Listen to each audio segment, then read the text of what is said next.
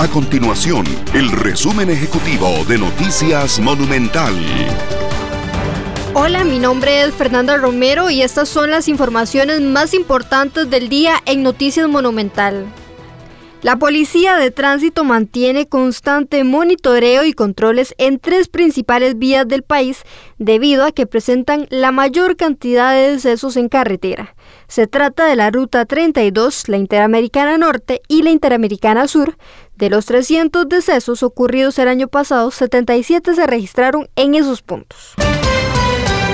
El sistema utilizado por el Ministerio de Salud para documentar y dar seguimiento a los casos de COVID-19 en el país carecen de controles y efectividad, según lo señala en un reciente informe la Contraloría General de la República.